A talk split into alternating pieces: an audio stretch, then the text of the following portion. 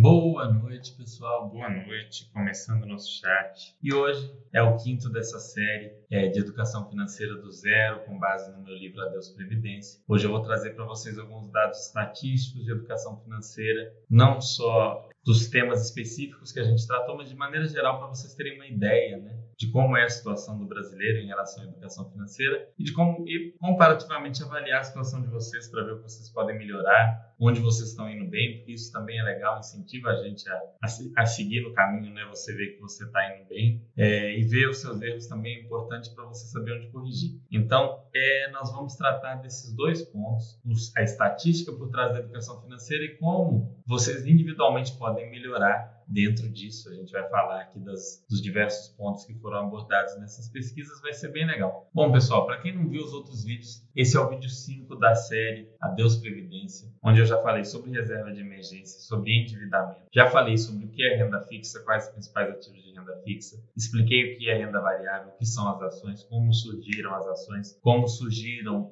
é, qual é a finalidade dos fundos imobiliários. Eu dei uma geral em tudo isso para vocês nos quatro primeiros vídeos vídeos. Hoje eu vou falar com vocês sobre algumas pesquisas de educação financeira, que serve para vocês terem um panorama de como é a situação né, atual, no caso do Brasil, e pensarem, ponderarem, né, refletirem. Eu acho que é uma reflexão válida. Não do que vocês podem fazer para mudar a sociedade, mas do que vocês podem fazer para melhorar vocês mesmos. Eu sempre digo que a melhor forma, em termos de educação financeira, de você melhorar alguém é através do exemplo, você ajudar alguém através do exemplo. Então, é sendo organizado, não se envolvendo em rolos, não se envolvendo envolvendo em dívidas, você dá o exemplo para os outros. Não adianta você querer mudar alguém na marra, faça isso, não faça isso e por aí vai, ok? Vamos lá, aposentadoria. Vamos lá, começando aqui. 8 em cada 10 brasileiros não se prepara para a aposentadoria. Essa é uma pesquisa do SPC, realizada em 2018. Dentre os que guardam, né, dos que dizem que guardam, ah, eu, eu guardo alguma coisa para aposentadoria. É perguntar, como você guarda? Poupança? É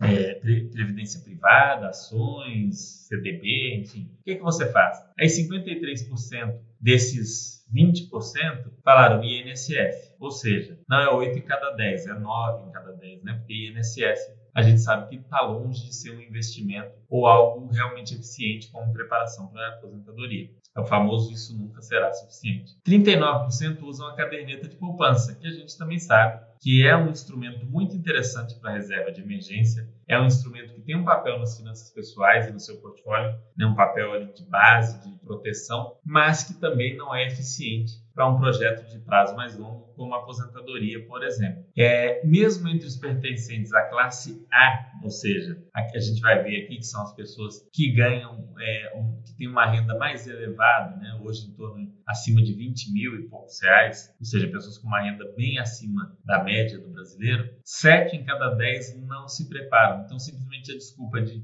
renda baixa não cola, fosse simplesmente um problema de baixa renda, a classe A estaria aí com 8 ou 9 em cada 10 se preparando e as classes B, C, somente D e E, teriam um grande problema. Mas não, é um problema conjuntural que atinge todas as classes sociais. A gente vai falar um pouco mais de classes sociais à frente. Mais de um terço dos aposentados brasileiros continua trabalhando, tá?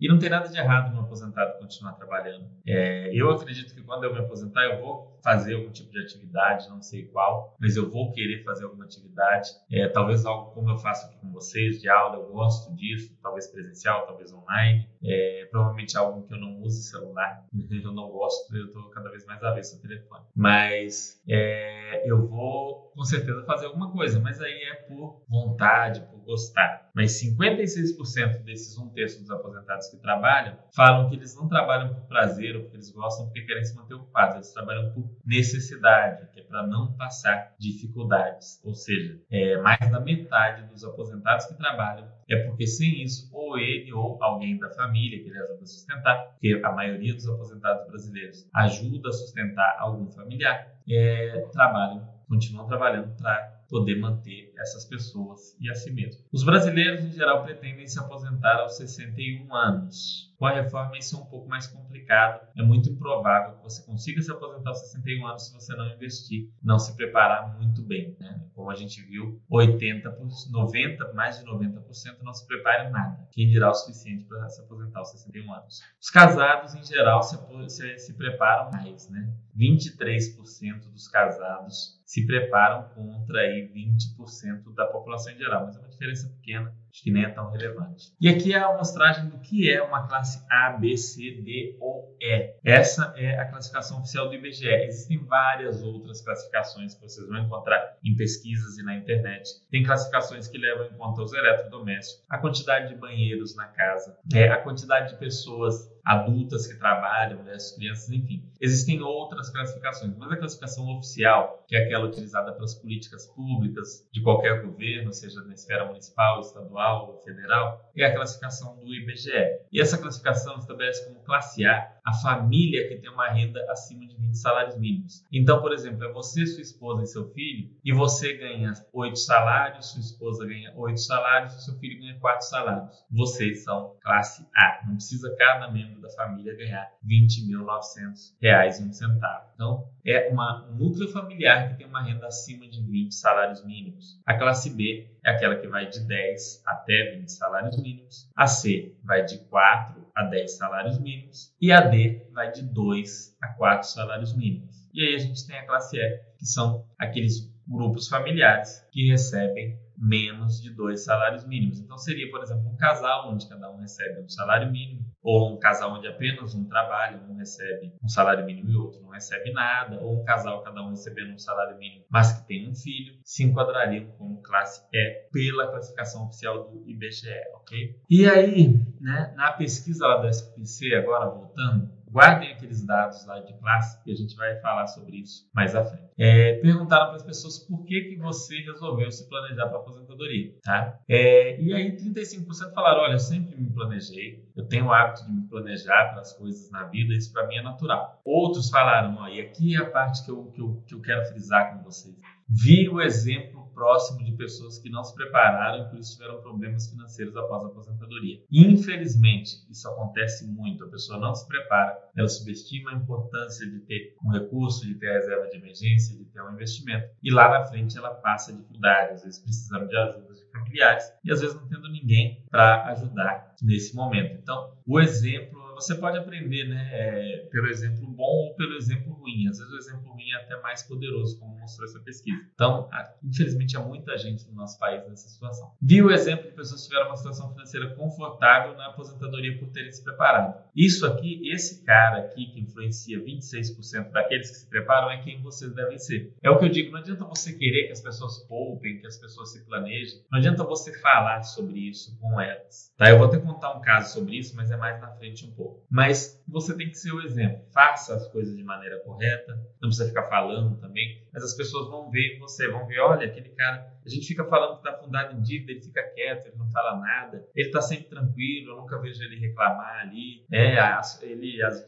as contas dele estão tranquilas, eu nunca vi ele pedir um, um real para ninguém, nunca vi ninguém falar que ele deve dinheiro. Então você acaba virando um bom exemplo e aí isso é muito legal, principalmente para as próximas gerações. Se você for um bom exemplo, vai ser bom para seus filhos, para seus sobrinhos, para seus netos. E quem sabe você talvez consiga influenciar um irmão, um primo. Então tem que ser esse exemplo. Pelas possíveis mudanças que possam ocorrer por conta da reforma da Previdência. Na época, a reforma ainda não havia sido aprovada na época desse, desse, dessa pesquisa, mas acabou que só o susto da reforma ajudou, trouxe muita gente para se planejar. Outros falaram que recebeu orientação de amigos e familiares sobre a importância de se preparar. Outros viram reportagens sobre as consequências do não planejamento. Esse tipo de reportagem eu adoro assistir.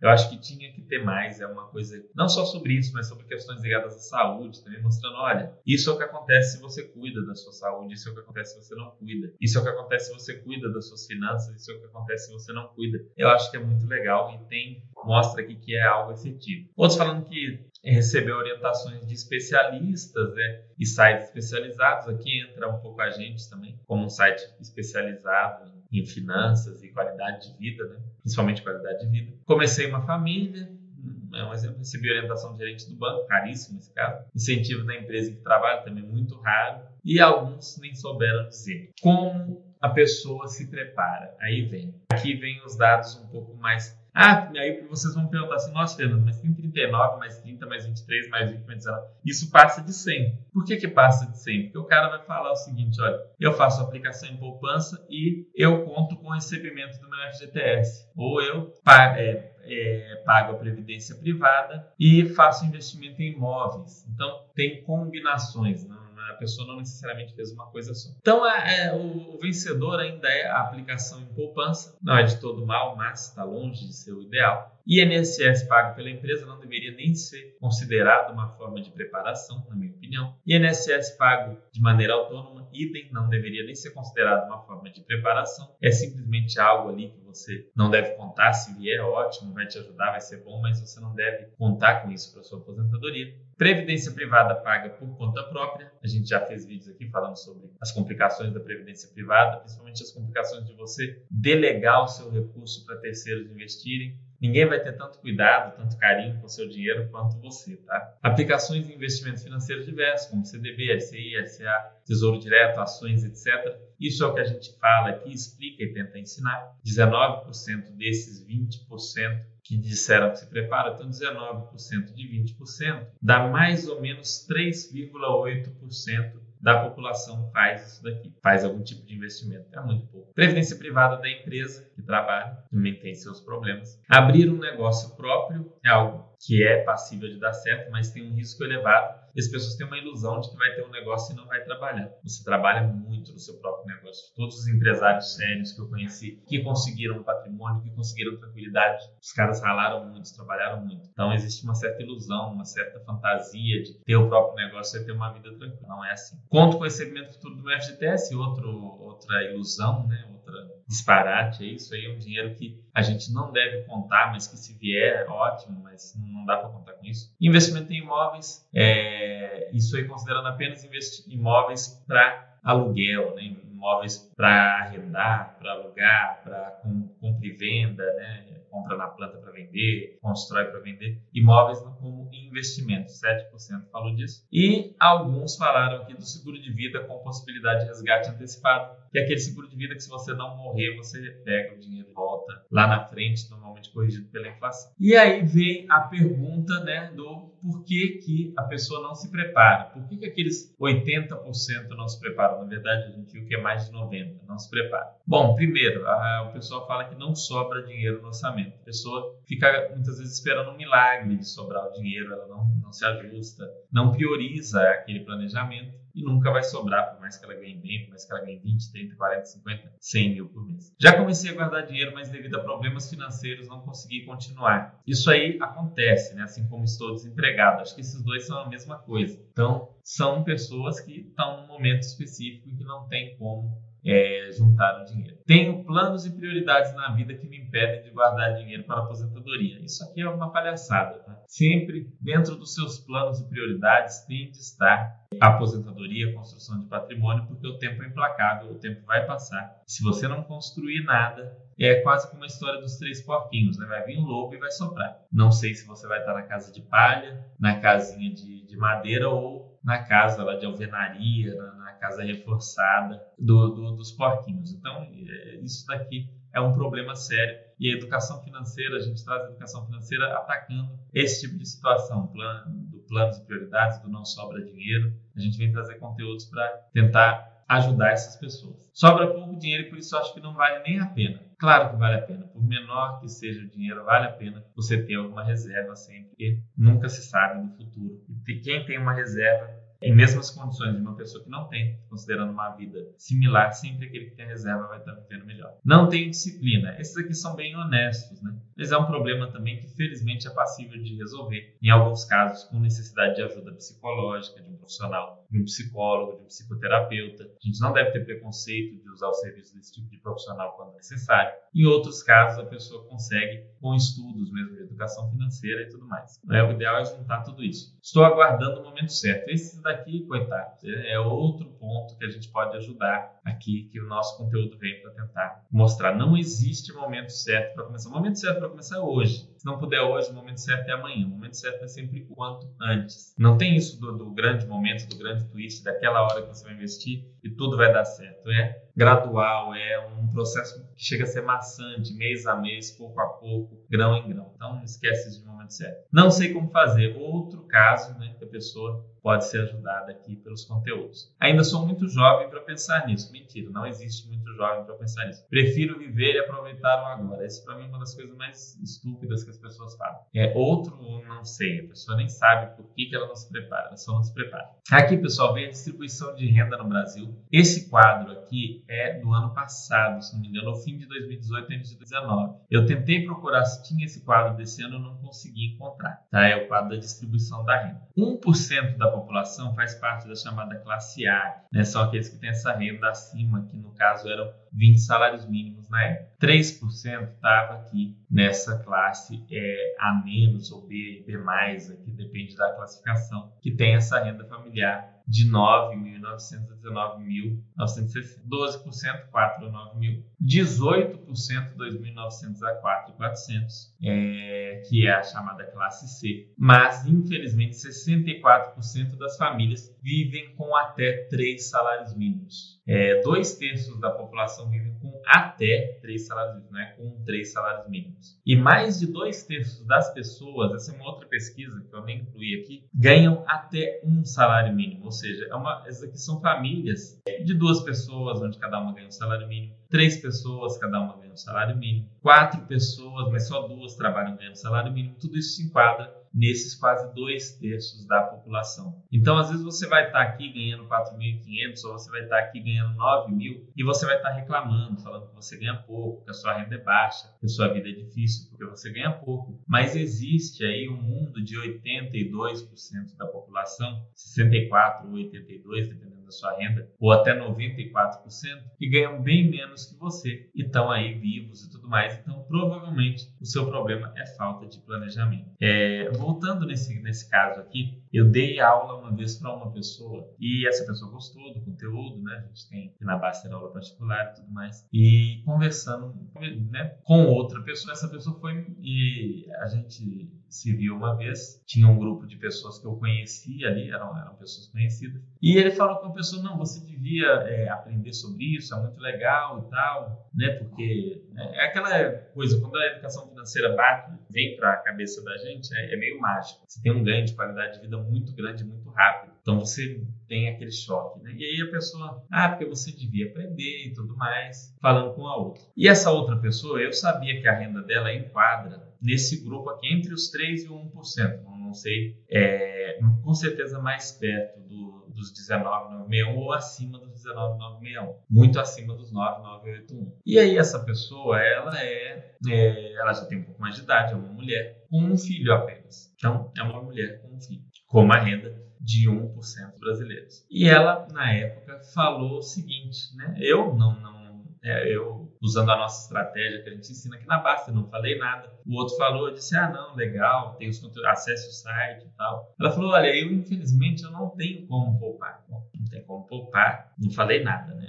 Ah, ok, né? As pessoas não poupar. Não, porque eu, é, o meu dinheiro vai todo para o meu filho, eu gasto porque eu tenho que dar uma boa educação para o meu filho. Tá, você ganha mais de 20 mil, tem um filho, adolescente, e você fala que gasta todo o dinheiro com ele. Você provavelmente não está. Primeiro, você está ignorando a educação financeira, que é parte dessa educação. E segundo, será que gastar o máximo de dinheiro possível com uma criança é a melhor forma de educar? Na minha opinião, não. Talvez na opinião de outros, sim. Mas eu lembro que eu prestei atenção nisso, óbvio. A, a resposta padrão que a gente usa, hum, ok, não, tem razão, é difícil mesmo. É, mas a pessoa tem condições tranquilamente de se planejar, de cuidar do filho, desde que faça algum planejamento. Mas diz que não, ah, não, eu gasto tudo na educação do meu filho. Espero que isso dê frutos. Mas honestamente é bem provável, porque se dentro dessa educação não tem o básico de educação financeira, é um pouco complicado, na minha opinião. Tá? Isso é minha opinião. Então, são casos que a gente vê. É o que a gente falou ali, ó, a classe A que está aqui em cima, 70% da classe A não se planeja também. Então, infelizmente, mesmo estando aqui em cima, muita gente, é, muita gente fica numa situação complicada. Ah, pesquisa aqui do, do Instituto Poder Data. 55% dos brasileiros, ou seja, mais da metade da população, não teria 200 reais para uma emergência. Nós não estamos falando de 2 mil, nem de 20 mil, muito menos de 200 mil ou é, quantias elevadas. Nós estamos falando de 200 reais, duas notas de 100, ou o nosso querido Lobo Guará. 55% dos brasileiros não teria esse dinheiro. Se você pegasse hoje e falasse, olha, tá uma situação extrema, preciso aqui para a sua esposa, para sua mãe, de um medicamento custa 200 reais, uma pessoa vai morrer. Ou seu marido, ou seu filho, vai morrer. Não, não tem. Mais da metade da população simplesmente não tem esse dinheiro. Inacreditável, né? Pesquisa realizada pela Ambima, muito interessante também. 62% da população brasileira entrou em 2020 sem nenhuma reserva financeira. Essa, essa pesquisa foi no início do ano e vocês viram que esse ano foi um ano muito difícil para a maior parte da população, independente de ter ou não reserva. Imagina para esses 62%, onde grande parte perdeu o emprego, ou então era MEI ou era autônomo e ficou com uma demanda muito baixa ou sem demanda de serviço, ou então era um empresário que a renda caiu muito porque reduziu a demanda. Enfim, mil coisas aconteceram em 2020. É um ano, foi um ano muito, está sendo ainda, né? não acabou, um ano bastante complicado e 62% da população brasileira entrou esse ano sem nenhuma reserva financeira. Não tinha nem uma nota de 50 reais ali para falar que é sua. Promoções aqui, né? Pesquisa do SPC. Essa pesquisa mostra é, um, situações que são passíveis de serem corrigidas com mais educação, com mais educação financeira. As classes C, D e E são as que mais compram sem necessidade. A gente não está falando de compra de um medicamento, de compra de comida ou de compra de algum aparelho eletrodoméstico essencial. A gente está falando de compra de super. As classes C, D e E, ou seja, as três classes mais, é, mais pobres, as três classes com menos poder aquisitivo, são as que mais compram sem necessidade, motivadas pura e simplesmente por promoção. Ou seja, ah, está tendo uma promoção, deixa eu ver o que tem aqui, independente das minhas necessidades. Isso é muito sério, é um problema bem complicado. Dívidas, né? Aí vem uma outra pesquisa aqui do SPC muito complicada, né? E isso aqui a gente fala, eu no, no, primeiro vídeo que eu falei sobre dívidas, eu falei um pouco sobre isso aqui, mas são, é, uma, é uma pesquisa feita com pessoas endividadas, com inadimplentes, então é a opinião deles, não é, não sou eu dizendo, não é o órgão falando ou qualquer outra pessoa, são os próprios endividados, os próprios inadimplentes. Oito em cada dez inadimplentes sofrem impacto emocional negativo por terem dívidas, né? Revelou o SPC Brasil. Na mesma pesquisa, mostrou que 7 em cada 10 entrevistados, na verdade um pouco mais do que isso, já que é 75%, tiveram o padrão de vida afetado pelas dívidas. E não afetado positivamente, no sentido de que antecipou um consumo e agora a vida está melhor. É afetado negativamente, ou seja, eu consumo menos já que eu estou endividado, tenho que pagar juros, eu tenho uma vida pior, eu passeio menos, ou eu tenho consequentemente carro pior, ou uma casa pior, ou eu tenho menos tempo de qualidade com meus filhos, porque eu tenho que fazer uma hora extra para pagar aqueles juros, aquela dívida. Então, 75% tiveram um padrão de vida afetado. 3 em cada 10 inadimplentes relataram ter sofrido com desatenção e queda na produtividade. Ou seja, a pessoa está endividada, a pessoa não é mau caráter, não é pilantra, não é nada, ela pretende pagar aquilo, só que aquilo gera nela um incômodo, né? Ela, aquela qualidade dela para trabalho e tudo mais é reduzida, porque é uma preocupação a mais, é algo que ela tem que ficar pensando ali e que não, e se não tivesse dívida não estaria. Então, ela sentiu que ela está tendo aquela queda de produtividade no trabalho. E talvez com isso, tendo uma renda menor, que já gera um ciclo vicioso onde você paga dívida, ou seja, gasta com juros e ganha menos ao mesmo tempo com menor produtividade. É um problema muito sério. Essa é a pesquisa mais recente, que é a pesquisa Itaú Datafolha de 2020 sobre educação financeira, e eles chegaram a uma, algumas conclusões interessantes. Metade dos brasileiros preferem não pensar em finanças para não ficar triste. É, metade, mais da metade, na verdade, dos entrevistados falaram: olha, eu prefiro nem pensar nas minhas contas. Se eu tenho conta para pagar, se eu tenho dívida, eu prefiro não pensar nisso. Porque se eu pensar, eu vou ficar triste. Olha a situação. É, outros falaram, como que os olhos não veem, né? o coração não sente. 46% dos brasileiros preferem nem olhar o saldo na conta, o extrato, nada. Eles nem olham prefere nem, nem saber o que está acontecendo lá. Porque já sabe que está fazendo alguma besteira e a hora que olhar vai sentir o impacto da besteira que está fazendo. Olha para você ver, metade da população brasileira a situação. 81% dos brasileiros acreditam que a situação irá melhorar nos próximos cinco anos, mas não fazem nem ideia do porquê. Não, eu acho que vai melhorar. Mas você está pagando suas dívidas, está procurando ganhar mais? Não, eu só acho que em cinco anos eu vou ficar bem. Como eu não sei, vou melhorar. O brasileiro tem esse otimismo que é uma coisa muito bacana, eu acho legal. Mas não, sozinho não leva a lugar nenhum. 62% dos brasileiros acreditam que quem controla demais o dinheiro não aproveita a vida. É aquela falácia do poupador, né? O livro do Baster trata muito bem disso, eu quero ser rico, é, falando que quando você tem essa visão de que, ah, não, mas quem controla, quem poupa, não, não vive a vida, é justamente o contrário, porque quem poupa recebe juros. Então, quem poupa tem uma renda sempre crescente, enquanto quem gasta demais, quem faz financiamento, tem uma renda cada vez menor e um poder de compra cada vez menor. Chega num ponto em que os dois partiram do mesmo ponto e o, o, o poupador está consumindo mais e ainda poupando, enquanto o endividado ele consome menos e aumenta as dívidas, porque ele tem uma renda decrescente,